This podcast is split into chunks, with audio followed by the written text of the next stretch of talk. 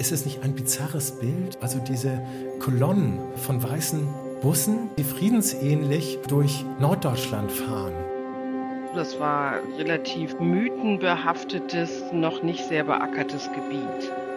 Also insofern ist verhältnismäßig klar, denke ich, dass Bernadotte genau diese Position eingenommen haben wird und Himmler genau dieses erzählt hat. Er hat gesagt, ich mache es nur, wenn ich im Gegenzug alle skandinavischen in deutschen Konzentrationslagern und Zuchthäusern befindlichen Häftlinge noch vor Kriegsende nach Hause mitnehmen kann.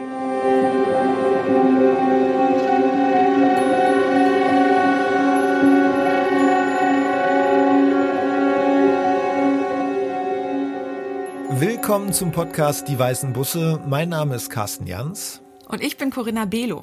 Wir arbeiten beide als Journalistin. Corinna ist dabei Expertin rund um die NS-Zeit. Viele ihrer Beiträge beschäftigen sich mit den Tätern des NS-Regimes und wie mit den Erinnerungen an sie umgegangen wird. Dabei hat sie nicht selten aufgedeckt, dass sich viele Gemeinden, Einrichtungen, aber auch Einzelpersonen schwer tun mit der Aufarbeitung der Zeit, die Deutschland mit am meisten geprägt hat.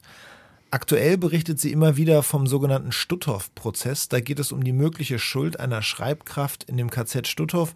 Sie ist wegen Beihilfe zum Mord an 11.000 Menschen angeklagt. Genau, und du, Carsten, bist Investigativjournalist. Ähm, Carstens Recherchen beschäftigen sich mit kriminellen Rockergruppierungen, mit Verschwörungsideologien, mit Salafisten, aber auch mit Rechtsextremen.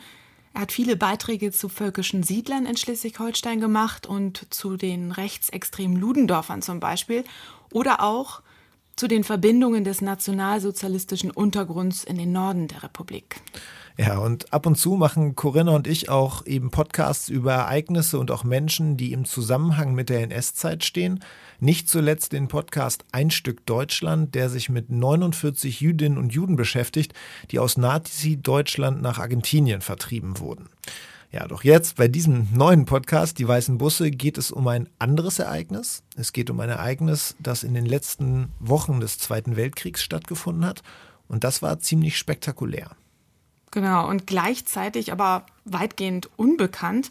Zumindest bei uns in Deutschland, würde ich sagen. Oder was meinst du, Carsten? Ja, also ich tatsächlich habe ähm, erst ganz spät davon gehört. Erst als wir uns ja mit, mit dieser Zeit beschäftigt haben und gesagt haben, wir würden gerne einen Podcast machen über den baltischen Raum und, der, und die NS-Zeit, erst als wir uns da intensiv mit beschäftigt haben, da habe ich dann gemerkt, dass es diesen Fall der weißen Busse gibt. Ich bin also ja ganz unbedarft. Ja, es geht mir genauso. Also ich habe irgendwie tatsächlich schon mal irgendwann am Rande davon gehört, aber gewusst, worum es da im Detail geht, habe ich absolut überhaupt gar nicht. Das war relativ mythenbehaftetes, noch nicht sehr beackertes Gebiet. Das ist Ulrike Jensen. Sie ist Historikerin, arbeitet für die KZ-Gedenkstätte Neuengamme und hat Mitte der 90er Jahre ihre Magisterarbeit zum Thema die weißen Busse geschrieben und beschäftigt sich bis heute intensiv mit genau diesen weißen Bussen. Und Neuengamme spielt bei unserem Thema eine entscheidende Rolle. Das Beeindruckendste ist, dass etwas Ungewöhnliches geschehen ist, nämlich die Rettung von Tausenden von KZ-Häftlingen kurz vor Kriegsende in einer Zeit, in der immer noch Massenmorde geschah. Das ist Stefan Link, unser Experte Nummer zwei. Er ist Historiker und arbeitet für die Evangelische Akademie der Nordkirche, ein extremer Kenner. Er hat uns jetzt gerade schon mal einen Hinweis gegeben, um was es in den nächsten Folgen zum Thema weiße Busse gehen wird, nämlich um eine spektakuläre Rettungsaktion von dänischen und norwegischen KZ-Gefangenen. Was war da los, Carsten? Was ist die Ausgangssituation? Ja, also wir haben bereits das Jahr 1945. In Dänemark und Norwegen machen sich einige Menschen sehr große Sorgen um ihre Angehörigen, meist Angehörige des Widerstands, die im Deutschen Reich im KZ gefangen sind. Dänemark und Norwegen waren besetzt seit 1940 von den Deutschen und Schweden war komplett neutral und ich denke, dass das auch eine Rolle gespielt haben mag, weil es gab jedenfalls Diskussionen in der schwedischen Gesellschaft, dass wir engagieren uns gar nicht, wir machen nicht mit, wir helfen nicht. Ähm, die Rolle war irgendwie, glaube ich, auch in der schwedischen Gesellschaft für viele Leute wirklich schwierig. Äh, anzuerkennen. Man sah sozusagen, was in den anderen Ländern passierte, in den beiden besetzten Ländern und war so ein bisschen in einer, in einer speziellen Situation. Ähnlich äh, wie dann äh, in Südeuropa ja die Schweiz. Okay, so kommt also Schweden ins Spiel.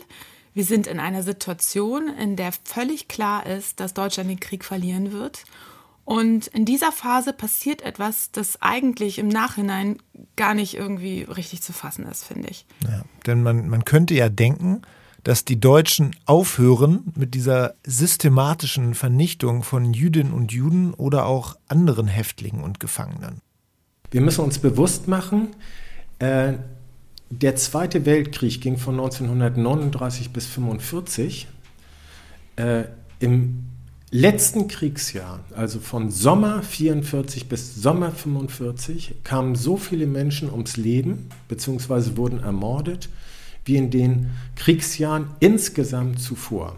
Das heißt also, wir befinden uns in einer Situation, wo kurz vor Kriegsende eine absolute Eskalation des Mordens stattfand. Wow, das habe ich mir noch so noch nie klar gemacht. Aber das ist logisch, ne? Ja, ich wusste, ich wusste das tatsächlich auch nicht, dass das zum Schluss alles nochmal so eskaliert ist. Und ich hätte gedacht, dass ja, die Deutschen eher anerkennen, dass es zu Ende geht und damit aufhören, aber dass das so das passiert. Das Gegenteil ist der Fall, ja. ja.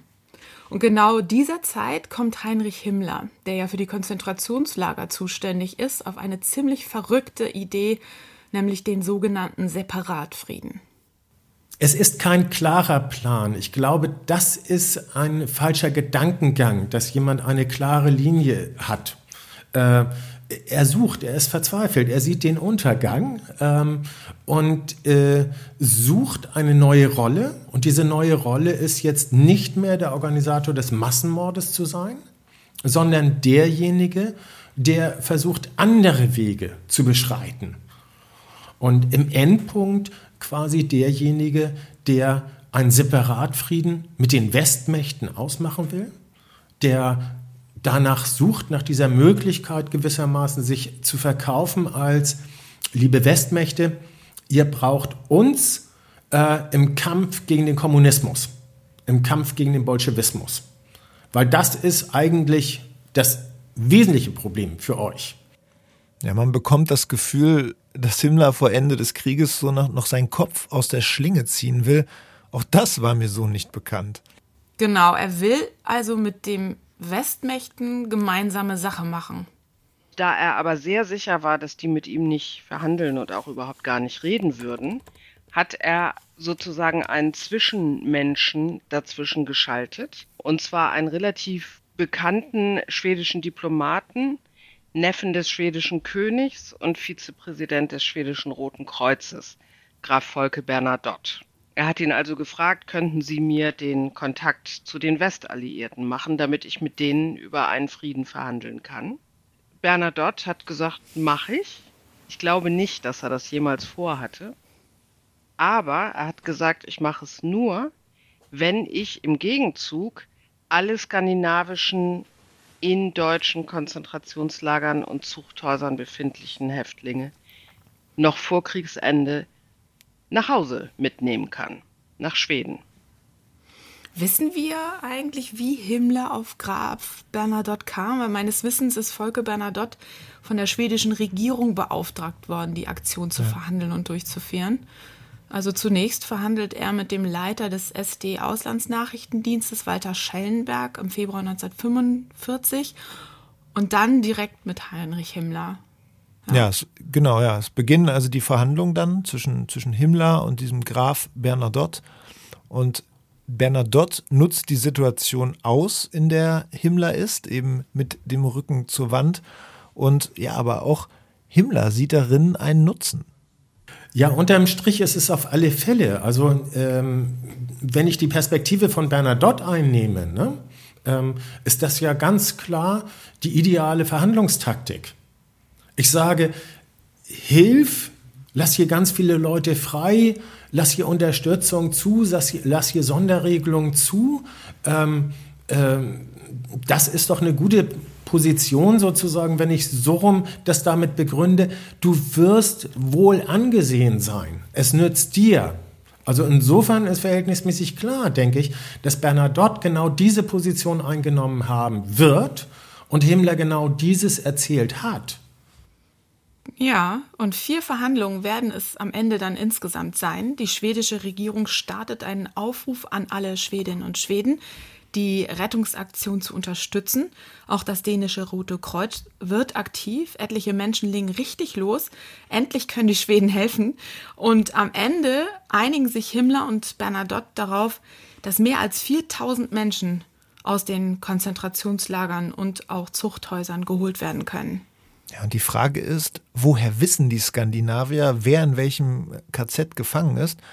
Es gibt tatsächlich Listen geführt von einer Gruppe von Norwegerinnen und Norwegern rund um Wanda Heger. Genau, und Hilfe haben die wiederum von einer Hamburger Studentin, Hildgund, also jetzt dieser Name ist schwierig, Hildgund Zassenhaus. Sie arbeitet für die Gestapo, ähm, sie soll die Häftlingsbesuche der norwegischen Seemannspastoren überwachen. Das ist ihre Aufgabe. Diese Arbeit nutzt sie aber dafür, die unterschiedlichsten Hilfsaktivitäten für die Häftlinge und äh, sie gibt Namen und Orte an Heger weiter. Okay, also es gibt diese Listen und die Verhandlungen zwischen Graf Bernadotte und Heinrich Himmler. Und ja, dann wird die Idee ziemlich schnell, ziemlich konkret. Die Herausforderung ist eben jetzt, alle skandinavischen KZ-Insassen nach Hause zu holen. Und das muss ja gleichzeitig passieren und eben auch möglichst schnell.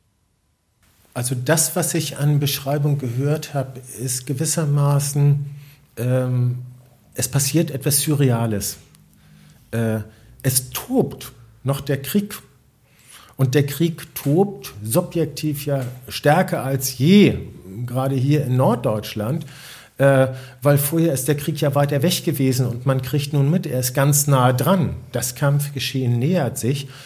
Äh, und in dieser Situation tauchen plötzlich diesem, ist es nicht ein bizarres Bild?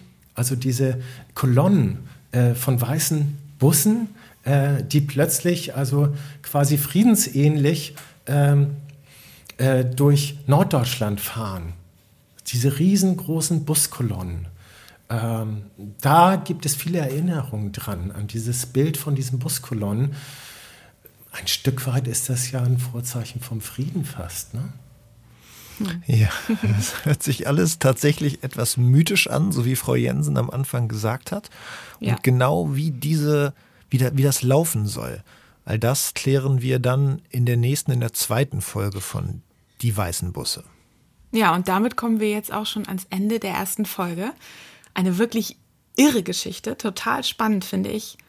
Und wie siehst du das? Ja, ich finde das auch. Es sind Geschichten, die untergehen, wenn nicht jemand darüber berichtet. Klar, es wurde auch schon mal niedergeschrieben oder einzelne Teile gezeigt, auch mal im Fernsehen. Aber wir freuen uns, dass wir hier einen Großteil dieser Geschichte in Gänze erzählen dürfen. Und an dieser Stelle wollen wir vorab schon einmal Danke sagen. Zum einen an unsere ExpertInnen, an Ulrike Jensen und an Stefan Link aber auch an die Academia Baltica und die Bundeszentrale für politische Bildung, die diesen Podcast fördern.